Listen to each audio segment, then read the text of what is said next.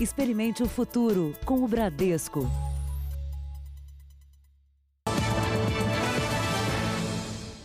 Boa noite. Boa noite para você. A polícia pediu à justiça sigilo nas investigações da briga que terminou com um delegado baleado e uma modelo morta em São Bernardo do Campo, em São Paulo. Troca de mensagens indica que ela acreditava estar grávida. O delegado responsável pelo inquérito pediu à justiça que decrete o sigilo no caso. Mesmo sem o resultado dos laudos da necrópsia e da perícia e sem ter ouvido o delegado envolvido no crime, os investigadores parecem acreditar que é verdadeira a versão dada por Paulo Bilinski na UTI de um hospital. Ela deu seis tiros em mim, depois um tiro nela mesma. A polícia trabalha com essa hipótese não fechada de que houve uma tentativa de homicídio e, em seguida, suicídio. O delegado Paulo Bilinski foi atingido por seis disparos dentro do apartamento onde mora, em São Bernardo do Campo, ABC Paulista, na quarta-feira passada. Priscila, que era a namorada dele, foi ferida por um tiro no peito e não resistiu. A versão contada por Paulo é de que a modelo usou a arma dele, atirou contra ele e depois se matou. O número de ferimentos que o doutor Paulo eh, recebeu, o número de, de, de tiros que ele recebeu, deu a entender que não se tratava de uma autolesão. Os advogados da família da modelo estiveram hoje na delegacia, mas não conseguiram acesso às imagens das câmeras de vigilância do prédio. Como o Jornal da Record adiantou ontem, a polícia já analisa as mensagens trocadas entre Paulo e uma ex-namorada na noite anterior ao crime. Nós apuramos que nessa conversa ele disse à ex que Priscila ficou muito exaltada quando ele terminou o relacionamento e que ela desconfiava que estaria grávida. Nada disso foi repassado à família, nós não sabemos nenhuma informação sobre uma suposta gravidez da Priscila. Tá? Nós não, não temos absolutamente nada a comentar, porque isso não é de conhecimento dos familiares. Veja agora outras notícias do dia. Polícia Federal faz operação no Rio de Janeiro. Governador e primeira-dama estão no centro das investigações de corrupção no combate à Covid-19. Mãe confessa a morte de filho por medicação, mas peritos contestam. Plasma de recuperado de coronavírus cura primeiro paciente em São Paulo.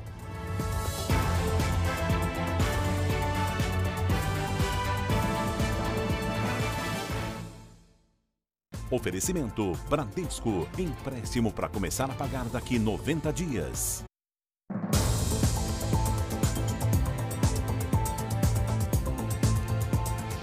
A mulher que confessou ter assassinado o filho de 11 anos no Rio Grande do Sul apresenta uma versão que não convenceu os peritos. O menino tem sinais de estrangulamento, mas a mãe disse que deu ao garoto uma dose excessiva de remédios. Na cidade de Planalto, com pouco mais de 10 mil habitantes, menos de 5 metros separam a casa onde o menino Rafael Mateus Vinques, de 11 anos, morava e o terreno onde o corpo dele foi encontrado. Rafael estava enrolado em um lençol dentro de uma caixa no pátio de uma residência vizinha. O local foi apontado pela própria mãe do garoto. Alexandra Dogokensky confessou o crime e está presa temporariamente. Para a polícia, a mãe do menino apresentou uma versão de homicídio culposo, sem a intenção de matar. Disse que foi um acidente, que Rafael estava muito nervoso e por isso ela teria dado ao menino remédios para dormir, que teria causado a morte. Mas a perícia apontou que o garoto tinha sinais de estrangulamento. Alexandra, a mãe, chegou a conversar com a Record TV logo que Rafael desapareceu na última sexta-feira, pedindo ajuda para reencontrá-lo. A gente vê muita coisa na TV e a gente já sente dor no coração. Então, tu triplica essa dor. Tu triplica essa dor, a gente já não tem mais força para chorar. O pai de Rafael, que mora na Serra Gaúcha, viajou para acompanhar as buscas pelo filho e não se conforma com o desfecho da história. Sempre eu disse, se tu não quer ele, me dá ele para mim. O padrasto do menino também foi ouvido pela polícia, além de outros familiares. Vestígios de sangue foram encontrados na casa e no carro da família, mas os laudos ainda não revelaram se são de Rafael. Um motivo específico não temos ainda, até porque tudo indicava que ela era uma boa mãe. Mesmo que ela tenha administrado o medicamento, a morte se deu por asfixia. o que indica o quê? Um homicídio doloso qualificado. Hoje ainda tenho não diria suspeitos, mas pessoas que podem ter participação. Eu tenho três pessoas ainda. A polícia resgatou um bebê recém-nascido sequestrado no hospital onde ele nasceu, em Manhuaçu, interior de Minas Gerais. A sequestradora está presa. A imagem mostra a lavradora indo embora do hospital com o recém-nascido escondido num cobertor. Minutos antes, Dulcilene Ferreira, de 26 anos, havia se passado por enfermeira para levar a criança de uma mãe que estava internada. Chegou em uma das mães e se apresentou como enfermeira, solicitando que entregasse a criança a fim de que desse um medicamento. Dulcilene tem dois filhos, um de 9, outro de 11 anos. Ela foi presa em casa, no quarto que tinha preparado para mais uma criança. A senhora estava amamentando a criança e ela não aparentava nenhum nervosismo foi indagada a respeito e ela veio falar que havia é, dado à luz aquela criança na data de hoje e que havia sido liberada do hospital. A defesa vai pedir um exame de sanidade mental. Foi um ato impensado, não uma gravidez putativa, algo psicológico pode ser, porque ela tinha tudo preparado em sua casa para receber aquela criança, que para ela é dela. O hospital informou que abriu procedimento administrativo para apurar se houve falha na segurança. Dulcilene Ferreira foi interrogada e continua presa. A mãe do bebê segue internada e recebendo visitas. Uma das primeiras, depois do susto, foi dos militares que trouxeram o recém-nascido de volta. Deus abençoe vocês. O bebê é uma menina, Lara. Ela passa bem e hoje completa dois dias de vida. Que alívio, hein? Vamos falar agora da pandemia da Covid-19. O governo da Bahia antecipou para hoje o feriado junino de 24 de junho, justamente com o objetivo de aumentar o isolamento social. Mas não foi exatamente o que aconteceu. Mesmo com a pandemia, a tradicional guerra de espadas não faltou nas ruas da capital baiana. As explosões assustam.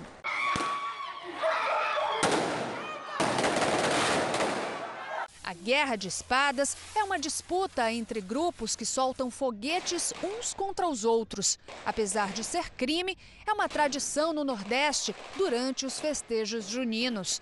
Este ano, um decreto estadual antecipou o feriado de 24 de junho para esta terça-feira, com o objetivo de aumentar o isolamento social. Mas teve gente celebrando a festa em plena pandemia. Tem quadrilha, tem fogueira, tem bomba. É o maior forró aqui. Essa rua no subúrbio da capital baiana é um dos locais onde todo ano acontece a guerra de espadas. Muitas vezes, esses artefatos entram nas casas e, quando não machucam as pessoas, provocam estragos. É por isso que muitos imóveis por aqui são protegidos por telas como essa. A casa de Dona Hilda já foi invadida por um desses foguetes. Eu já fui vítima de, de, de espada em minha casa, já queimou meu sofá, destruiu minha parede, que fez um buraco. Moradores incomodados com o barulho e a aglomeração chamaram a polícia. É uma guerra desigual porque é toda uma comunidade que ainda não percebeu a gravidade da coisa e teima, né? Vamos agora acompanhar comigo aqui no telão os números da Covid-19 aqui no Brasil. Até agora já estão confirmados 391.222 casos da doença e um total de 24.512 mortes. Só nas últimas 24 horas, as confirmações de mortes chegaram a 1.039. Com esse número, pelo segundo dia seguido, o Brasil é, no momento, o país com a maior confirmação diária diária de mortes pela Covid-19, ultrapassando os Estados Unidos. Agora, um número que traz esperança, olha só: mais de 158 mil pacientes já se recuperaram da doença, enquanto 208.117 seguem em acompanhamento. Agora, tem uma outra tabela que mostra que entre esses países aqui, o Brasil é o que apresenta o menor número de casos por milhão de habitantes, atrás da Espanha, com 6 mil casos por milhão de habitantes. Estados Unidos tem 5.197 casos, enquanto enquanto o Brasil tem 1.779 casos para cada milhão de habitantes. Só que a gente sabe que o Brasil não passou ainda pelo pico da doença e realiza poucos testes. É o problema da subnotificação. E isso a gente vê num estudo realizado pela Universidade Federal de Pelotas, estudo inclusive financiado pelo Ministério da Saúde. Foi feito em 133 municípios de todos os estados do Brasil. Depois de testes e também de entrevistas, o estudo concluiu que em 90 municípios pesquisados já são 760 mil infectados, enquanto os dados oficiais apontavam que nesses municípios eram pouco mais de 104 mil doentes. A conclusão da pesquisa é que o total de casos da Covid-19 no Brasil pode ser até sete vezes maior do que os números oficiais mostram. E hoje chegaram ao Brasil mais 45 toneladas de equipamentos de proteção individual, incluindo as tão necessárias máscaras cirúrgicas. Vamos até Brasília falar com a Cristina Lemos, que tem os detalhes para a gente. Esse é o décimo voo, não é isso, Cristina? Boa noite para você. Boa noite, Adriana. Boa noite a todos. Sim, é o décimo de 40 voos que vêm da China trazendo equipamentos e todo tipo de material necessário para o enfrentamento à Covid-19, numa complicada operação logística que foi montada pelo Ministério da Infraestrutura, em conjunto com o Ministério da Saúde. Vamos ouvir agora as explicações do ministro da Infraestrutura, Tarcísio Gomes de Freitas. O décimo voo chegou hoje com esses materiais adquiridos pelo Ministério da Saúde que serão distribuídos para todas as unidades da federação. Estamos andando bem com essa operação. Essa operação está se, tá se encaminhando de uma forma bastante adequada. Nós temos voos chegando no Brasil agora todos os dias. Olha, uma boa notícia é que o Ministério comprovou hoje com números que o número de testes aumentou. É, em média, se fazia 8.700 testes por semana no mês de março e agora no mês de maio saltamos para 46 mil testes por semana. Daí os números vão ficando mais precisos. A ministra da Agricultura tranquilizou a população quanto ao abastecimento, porque a situação estaria sob controle nas plantas frigoríficas, um ponto sensível de contágio. Vamos ouvir a ministra. Nós tivemos, num primeiro momento, cinco frigoríficos fechados, muitos desses já foram reabertos, outros foram fechados para adequação, mas eles estão funcionando satisfatoriamente. E com a pandemia do coronavírus, pacientes com outras doenças não têm podido fazer o acompanhamento médico necessário. E especialistas temem um novo problema de atendimento de saúde quando acabar a quarentena. Aos 60 anos, Javerte tem um histórico de saúde preocupante. É hipertenso, tem diabetes e já sofreu dois infartes. Há mais de dois meses ele não vai ao médico. Eu medi a glicemia com frequência dia sim, dia não. Não tenho medido. Medi a pressão também dia sim, dia não.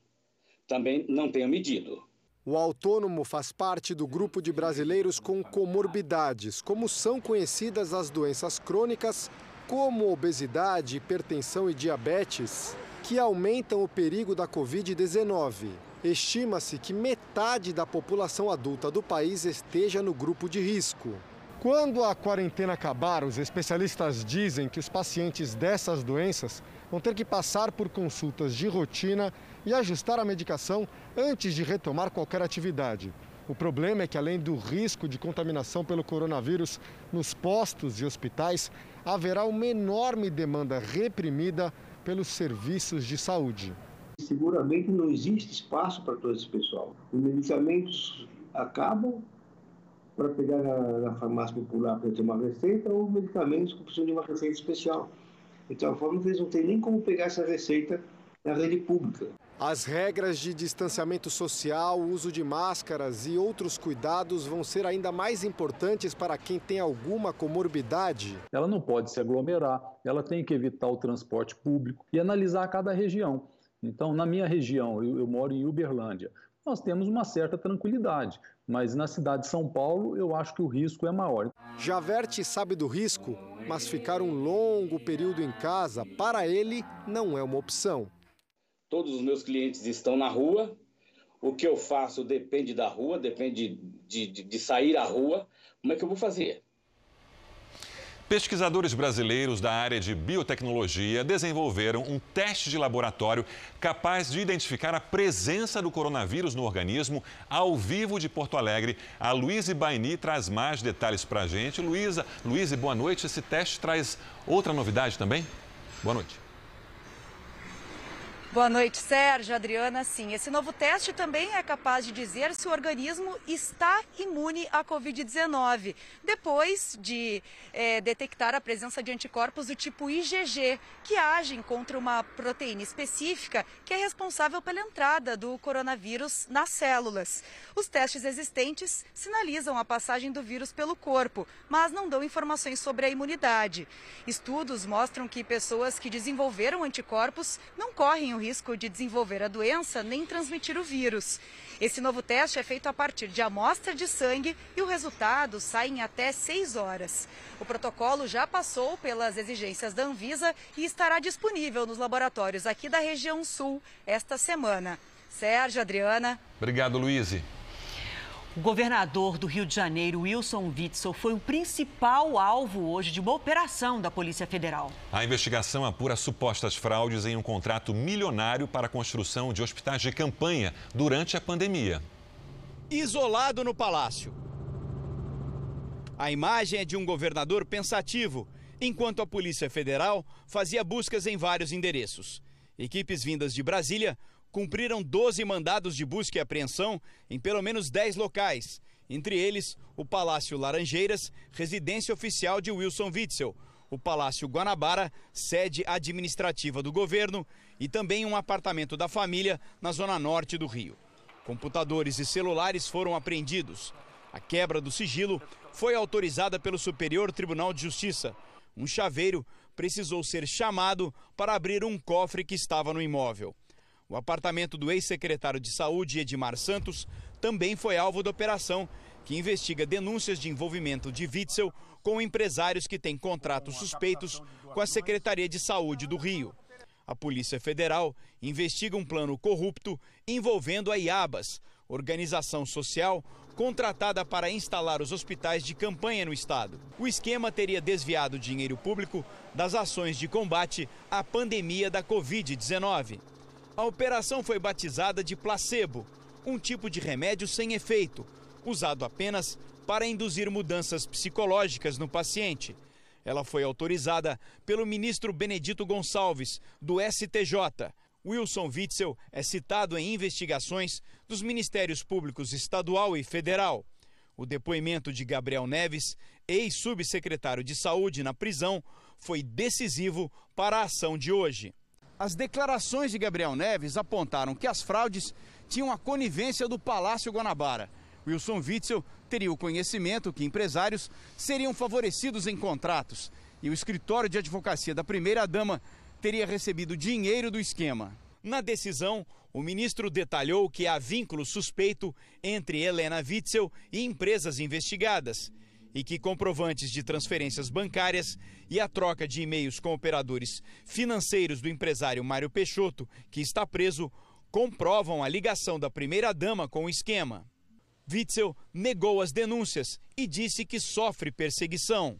Acusações levianas estão sendo feitas em relação a mim, mas tudo isso será absolutamente demonstrado de forma clara, precisa nos processos que tramitam no STJ. Estou com a minha consciência tranquila.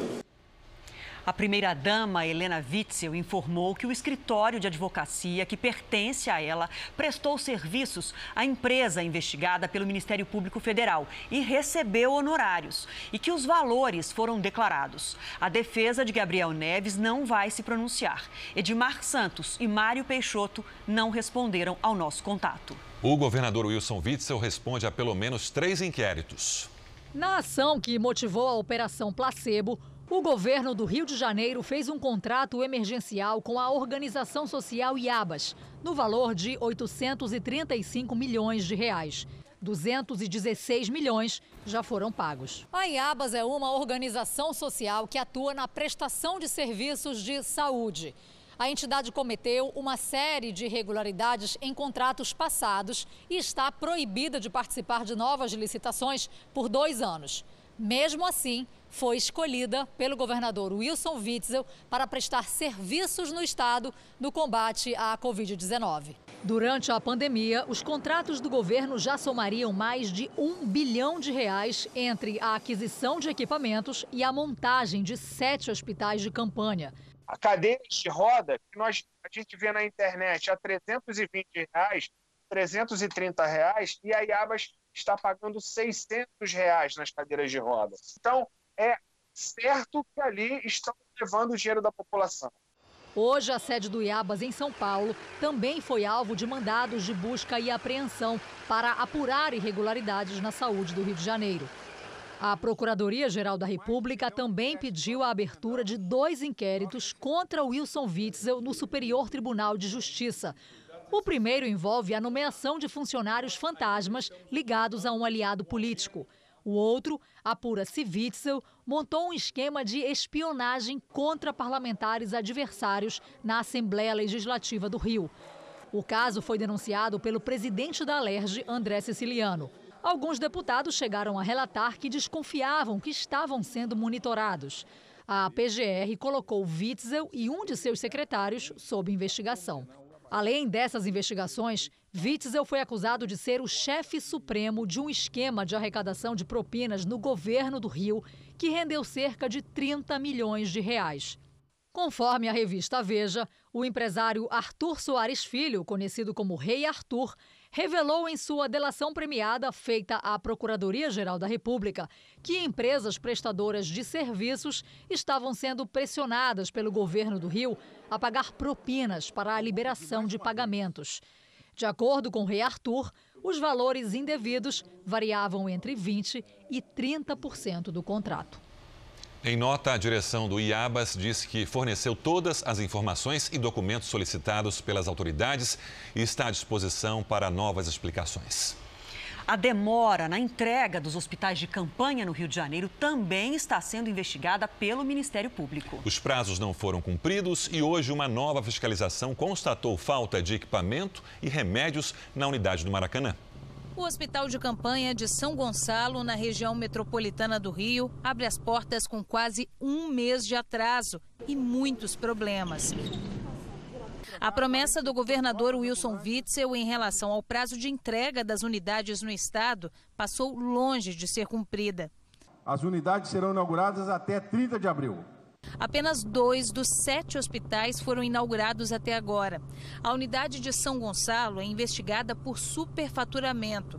Segundo denúncia da Câmara de Vereadores do município, o valor total da obra é de 120 milhões de reais, mais que o dobro do que foi gasto no Hospital do Leblon pela iniciativa privada. A construção é alvo de um inquérito do Ministério Público que investiga a transparência do governo estadual na gestão das unidades preparadas para combater a pandemia. O principal hospital de campanha administrado por Wilson Witzel, esse do Maracanã, funciona parcialmente e também é investigado por corrupção. Nessa terça-feira, uma nova fiscalização comprovou a falta de remédios e de equipamentos para atender a pacientes com a Covid-19. O Conselho Regional de Fisioterapia também denuncia as más condições de trabalho para profissionais da saúde. Também, segundo o Conselho, os respiradores estão sucateados.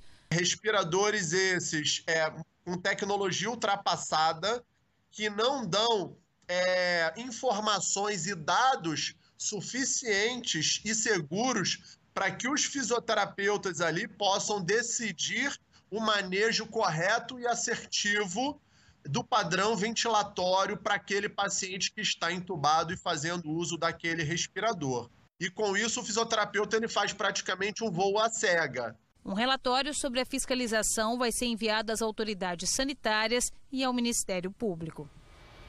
Sobre a fiscalização, a Secretaria Estadual de Saúde disse que vai apurar a suspeita e, se for o caso, irá notificar a organização social IABAS, responsável pela gestão da unidade. A operação de hoje contra Witzel acontece no momento em que o presidente Jair Bolsonaro responde ao Supremo por uma suposta interferência na Polícia Federal.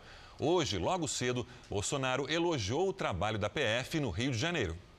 A deputada Carla Zambelli chegou ao Palácio da Alvorada pouco antes das sete da manhã. Nesse horário, começavam a surgir as primeiras informações da Operação Placebo. Na saída, Jair Bolsonaro comentou a atuação da Polícia Federal. Parabéns à Polícia Federal, fiquei sabendo agora. Parabéns. Parabéns à Polícia Federal.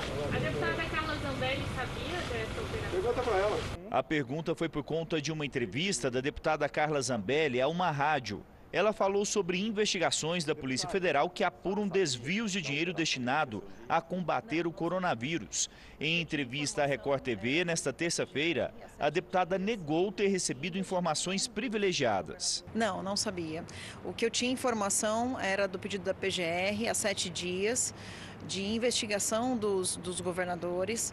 Sabia que um dia depois saiu um avião da Polícia Federal daqui de Brasília rumo ao Rio de Janeiro, ou seja, informações públicas que estão, que estão na imprensa. Sabia de que valores uh, de respiradores e outras compras importantes para a Covid foram superfaturados. O que aconteceu foi uma coincidência de eu dizer que operações vão acontecer e isso ter coincidentemente acontecido hoje. O governador Wilson Witzel falou em interferência política na Polícia Federal. Ao contrário, o que se vê na família do presidente Bolsonaro, a Polícia Federal engaveta inquéritos, vaza informações. Senador Flávio Bolsonaro, com todas as provas que nós já temos contra ele, que já estão aí sendo apresentadas, dinheiro espécie depositado na conta corrente, lavagem de dinheiro, bens injustificáveis. Senador Flávio Bolsonaro já devia estar preso. Esse sim. A Polícia Federal deveria fazer o seu trabalho com a mesma celeridade que passou a fazer aqui no estado do Rio de Janeiro porque o presidente acredita que eu estou perseguindo a família dele. E ele só tem essa alternativa de me perseguir politicamente. O senador Flávio Bolsonaro rebateu. Os casos de corrupção no seu governo, governador Wilson, já são assunto de mesa de bar, de mesa de botequim. E para deixar bem claro para todo mundo, essa investigação, governador, acho que você estava tão nervoso com a visita do Uber da Polícia Federal aí na sua casa hoje, que ela começou na Polícia Civil do Rio. Foi a sua polícia que estava te investigando. Agora, quando chegaram a elementos razoáveis de que você estava envolvido, coisas contundentes, eles tiveram que transferir o foro para o Superior Tribunal de Justiça, o STJ. Não existe isso de, de represália por parte de Bolsonaro em cima do governador, não tem interferência, não existe isso também. O presidente Jair Bolsonaro já havia dito há um mês que o trabalho da Polícia Federal para investigar desvios de dinheiro público seria reforçado. Nós demos recurso para quem for possível. Abraço, tem mais, tem mais alguns bilhões, acho que amanhã também tem um PLN para amanhã. Ó, oh, e a minha PF é para cima de quem estiver fazendo besteira aí com essa grana. No Congresso Nacional, mesmo sem citar diretamente a disputa política entre o presidente e o governador do Rio de Janeiro, o presidente da Câmara, Rodrigo Maia, fez um discurso pregando a conciliação entre os poderes. Nessa hora grave, a nação exige que tenhamos prudência exige que tenhamos altura, estejamos à altura dos combates que já foram e que ainda serão travados. Espera de nós maturidade para manter um diálogo construtivo entre as instituições e para com a sociedade. Os brasileiros exigem de nós trabalho e respeito pelos que mais sofrem. A operação foi feita pela equipe de serviço de inquéritos da Diretoria de Investigação e Combate ao Crime Organizado da Polícia Federal. Esses agentes têm como base Brasília e atuam em inquéritos de tribunais superiores, que tenham como alvo pessoas com foro privilegiado, como o governador Wilson Witzel. Os agentes já haviam se deslocado para o Rio de Janeiro há quase uma semana, quando o avião da PF seguiu para o estado. Vamos agora com a opinião do jornalista Augusto Nunes. Boa noite, Augusto. Boa noite, Adriana, Sérgio. Boa noite a você que nos acompanha. O mais recente levantamento do Instituto Brasileiro de Geografia e Estatística informa que a renda mensal de um quarto da população é inferior a 130 reais.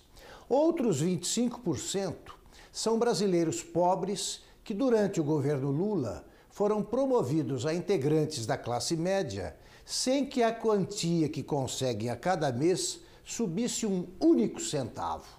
Metade da população, portanto, não tem recursos para suportar uma quarentena que já dura 60 dias. Os índices que medem a adesão ao isolamento social em São Paulo, por exemplo, têm oscilado entre 50% e 60%. Isso prova que, ao contrário do que afirmam os generais da guerra contra o coronavírus, não se pode culpar o povo pelo fracasso das tentativas de elevar as taxas de isolamento. Estão em quarentena todos os que podem ficar em casa. Os que saem às ruas não merecem ser tratados como irresponsáveis. É gente pobre à caça de dinheiro e comida necessários para sobreviver até o dia seguinte. Veja a seguir: empresário Paulo Marinho volta a ser ouvido pela Polícia Federal no Rio. E daqui a pouco, pesquisa revela quase 100% dos pacientes que se recuperam da Covid-19 desenvolvem anticorpos.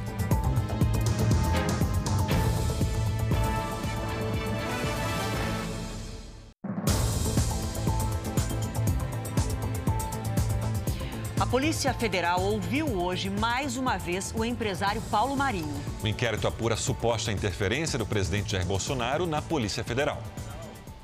Em sessão no STF, o relator Celso de Mello falou pela primeira vez depois da divulgação do vídeo da reunião ministerial realizada em 22 de abril. Sem um poder judiciário independente que repele injunções marginais e ofensivas ao postulado da separação de poderes que buscam e que buscam muitas vezes ilegitimamente controlar a atuação dos juízes e dos tribunais, jamais haverá cidadãos livres nem regime político fiel aos princípios e valores que consagram o primado da democracia.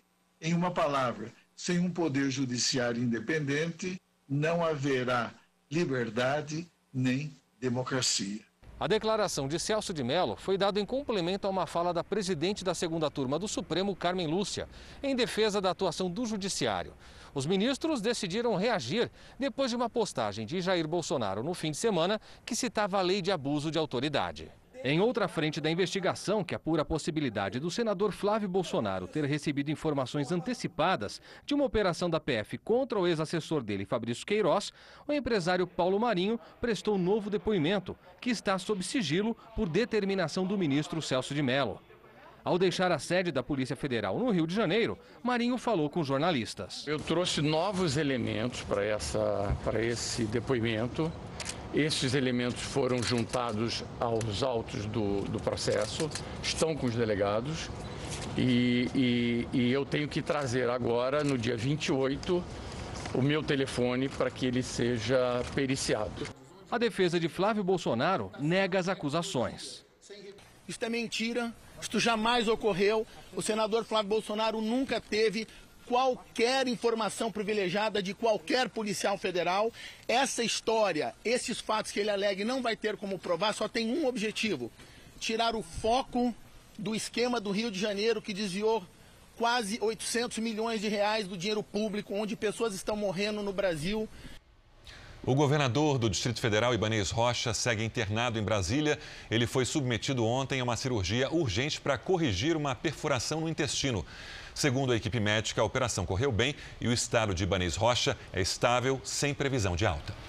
Veja a seguir: estradas vazias, fiscalização redobrada e a polícia apreende toneladas de maconha no centro-oeste. E veja também: plasma de recuperado da Covid-19 cura a primeira paciente em São Paulo.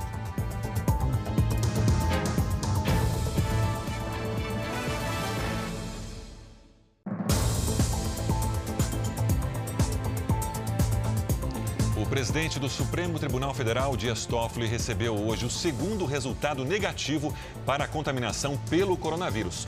Toffoli se internou para uma pequena cirurgia no último sábado, quando sentiu sintomas da Covid-19. Segundo o hospital, ele melhorou e ficará de licença médica por uma semana. O ministro Alexandre de Moraes, do STF, determinou que o ministro da Educação, Abraham Weintraub, seja ouvido pela Polícia Federal. Weintraub terá que explicar declarações que fez na reunião ministerial de 22 de abril. Em um comentário, ele se referiu a ministros do STF como vagabundos. O ministério disse que Weintraub ainda não foi notificado. O fraco movimento nas estradas brasileiras por causa da pandemia não significa falta de fiscalização. É, a confirmação vem da Polícia Rodoviária Federal, que só hoje apreendeu 4 toneladas de maconha em Mato Grosso do Sul. Numa oficina desativada em Campo Grande, o batalhão de choque apreendeu quase 3 toneladas e meia de maconha. Três pessoas foram presas em flagrante enquanto separavam a droga. Hoje, também em Ponta Porã, mais de meia tonelada da droga foi achada no fundo falso de um caminhão. Há menos de uma semana, Mato Grosso do Sul registrou a maior apreensão de droga da história.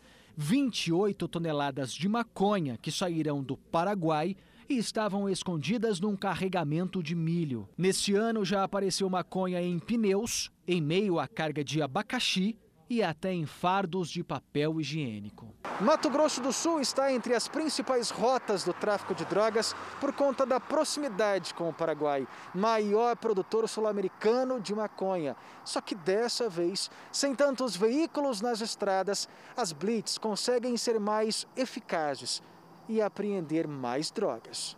As apreensões somaram até agora 150 toneladas de maconha número bem maior que o registrado no mesmo período do ano passado. A Polícia Rodoviária Federal foram apreendidas 154 toneladas de drogas nos últimos três meses. Um piloto que estava retido na Índia desde março por causa do coronavírus conseguiu voltar hoje ao Brasil num voo do Itamaraty. Ele chegou com outros nove companheiros. Há duas semanas, o Jornal da Record mostrou o drama de brasileiros que estavam impedidos de voltar para casa. Aqui comigo. Valdemir na... estava a trabalho na Índia quando o país decretou bloqueio total. Só conseguiu desembarcar no Brasil hoje, depois de dois meses. Eu fiquei retido em uma cidade chamada Hyderabad por quatro dias. Conseguimos sair de lá de ônibus por, até Delhi, 1.500 quilômetros. E aí uh, conseguimos ficar um dia em Delhi e seguir para Paris e depois para cá. De São Paulo, vou para Natal, no Rio Grande do Norte, para enfim reencontrar a família. Se não tem água, no início do mês, o Jornal da Record acompanhou a saga de brasileiros que tentavam voltar da Índia sem sucesso. O país decretou o maior lockdown do mundo ao restringir a circulação de 1 bilhão e 300 mil pessoas. Embora a medida se estenda até o final do mês, algumas regiões foram autorizadas a afrouxar as regras o que para alguns brasileiros não significa voltar para casa. A Talita está na Índia com um filho de dois anos. Ela integra o grupo de 70 brasileiros que permanecem no país. Todos os vistos foram cancelados, nos deram prazo para poder sair do país. Gabriel foi fazer um curso de meditação em 8 de março. Iria ficar apenas 10 dias. Para ele, o preço da passagem, que pode chegar a 20 mil reais, torna a volta ainda mais difícil. De que muita gente aqui ficou involuntariamente no país e, e teve que arcar com despesas inesperadas e estadia e perdeu passagem e ainda não foi reembolsada. Então, nós esperamos por uma solução que abranja todos os brasileiros que estão presos aqui na Índia. De acordo com o Itamaraty, 4.300 brasileiros em várias partes do mundo não conseguem retornar ao país. 22 mil já foram repatriados. No interior de Goiás, um cachorro vira-lata sofreu uma parada cardíaca na rua. Pois é, e não é que ele deu a sorte de ter por perto alguém que sabia prestar socorro? O vídeo que ganhou as redes sociais mostra o jovem fazendo massagem cardíaca no cachorro. O animal parece não reagir, até que 28 segundos depois, acorda e levanta. O jovem que aparece nas imagens é Lucas Gabriel, de 19 anos. Ele mora em Piranhas, no oeste de Goiás, e está no primeiro semestre do curso de Medicina Veterinária. Conta que estava no intervalo das aulas, que agora são à distância, quando escutou a vizinha pedindo ajuda. Ele estava em crise convulsiva. Excesso de saliva foi onde eu comecei o processo, tirar o excesso de saliva. E quando eu estava quase terminando, ele entrou em parada cardiorrespiratória. Foi onde eu comecei com a massagem. O Lucas falou para a nossa equipe que só teve três semanas de aulas presenciais na faculdade de veterinária antes da pandemia e que ele fez a massagem cardíaca no cachorro porque tinha assistido muitos vídeos do tipo na internet, mas em humanos. Nós trouxemos o vídeo para um veterinário experiente analisar se o estudante fez tudo certo. E aí, doutor? Realmente o Lucas fez o procedimento correto, aplicando a massagem cardíaca. Dá para observar no vídeo que o PET teve uma parada cardiorrespiratória e à medida que ele faz a massagem, o PET volta a respirar e depois o coração bater. Acolhido por Lucas, o cachorro sumiu.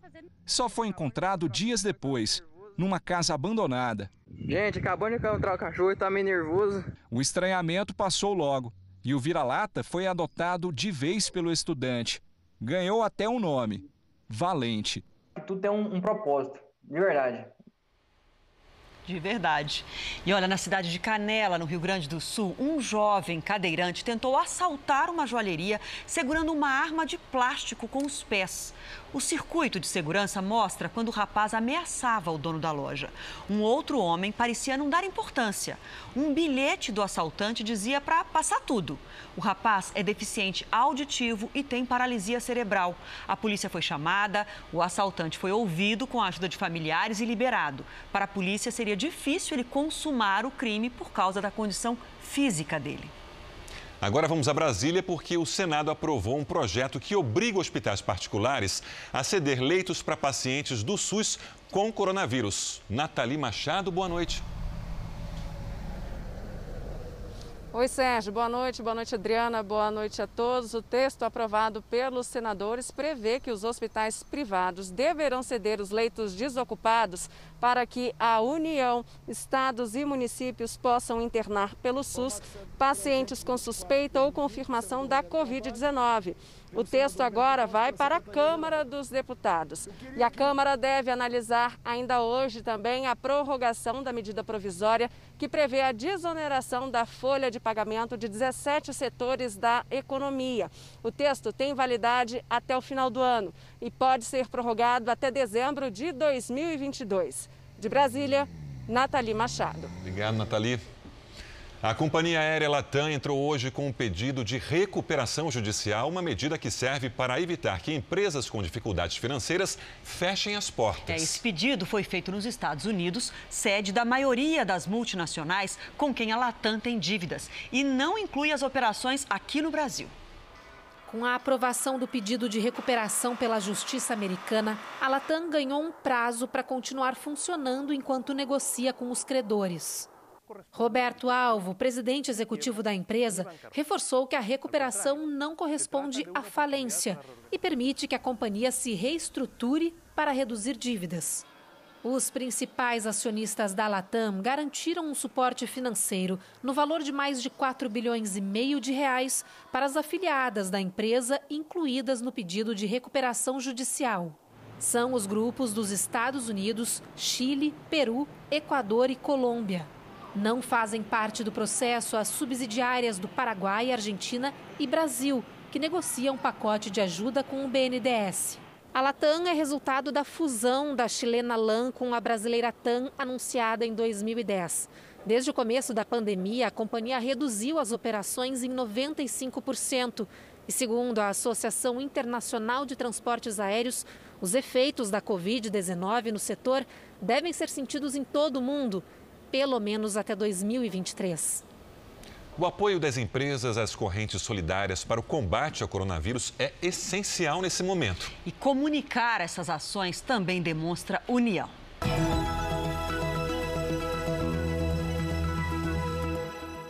Em um momento delicado como este, as pessoas esperam que as marcas se posicionem com empatia e coerência.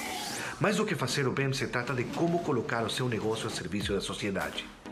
Nosso propósito na RB é proteger, curar e nutrir na busca por um mundo mais limpo e saudável. Lutamos para fazer que o acesso à higiene, ao bem-estar e à nutrição de qualidade seja um direito e não um privilégio.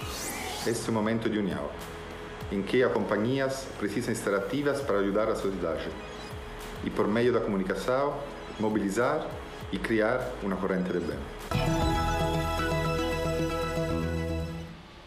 Vamos falar do tempo agora que segue firme em grande parte do Brasil, mas na metade sul, o inverno antecipado é que está chamando a atenção. Lidiane, boa noite, estava com saudade, viu? Também. Tá Explica pra gente o que está provocando essa friaca toda aí. Olha só, foi o ar polar que ganhou ainda mais força nos últimos dias. Boa noite para você, para todo mundo que nos acompanha. E para ajudar, ventos no sentido anti-horário sopram esse ar frio até o centro-oeste do país. Amanhã, inclusive, pode até gear nos três estados do sul, no interior de São Paulo, no, na Serra da Mantiqueira e o mar continua agitado, com ondas de até 3 metros entre o Rio Grande do Sul e o Rio de Janeiro. À tarde, sol com poucas nuvens em todas as áreas claras aqui do mapa. Nas regiões norte e nordeste, pancadas a qualquer hora, com risco de deslizamentos no litoral sul da Bahia. Em Cuiabá, máxima de 26 graus. Eu chamo a atenção para a capital mais fria amanhã, Curitiba, que vai amanhecer com apenas 5 graus. Belo Horizonte, máxima de 22. Em Fortaleza, até 32 e em Macapá, 31 graus. Na zona sul da cidade de São Paulo, algumas áreas podem amanhecer com geada nesta quarta. Mínima de 10 e máxima de 21. Frio. Frio. Hora de começar a doar agasalho. Verdade. Até amanhã. Até amanhã, Andri. O Reino Unido autorizou o uso do antiviral Remdesivir para tratar pacientes com a Covid-19. O ministro da Saúde britânico afirmou que o medicamento está sendo disponibilizado pelo Sistema Público de Saúde. Testes clínicos apontam que o Remdesivir pode reduzir o tempo de recuperação dos pacientes. Na França, em visita a uma fábrica de automóveis, o presidente Macron anunciou um plano de 47 bilhões de reais para ajudar as montadoras.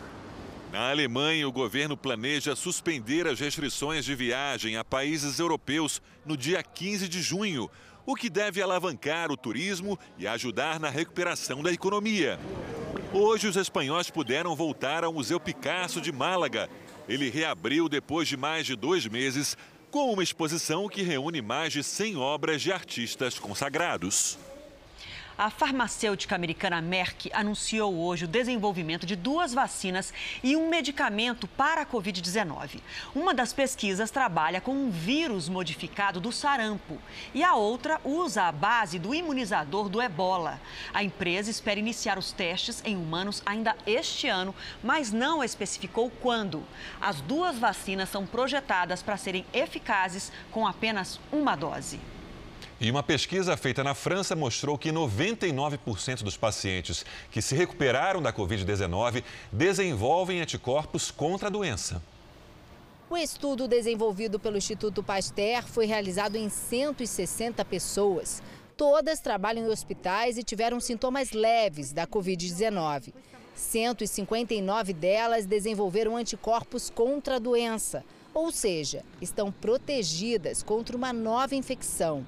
A pesquisa foi além. Os primeiros resultados mostram que as pessoas podem desenvolver anticorpos até um mês depois da contaminação.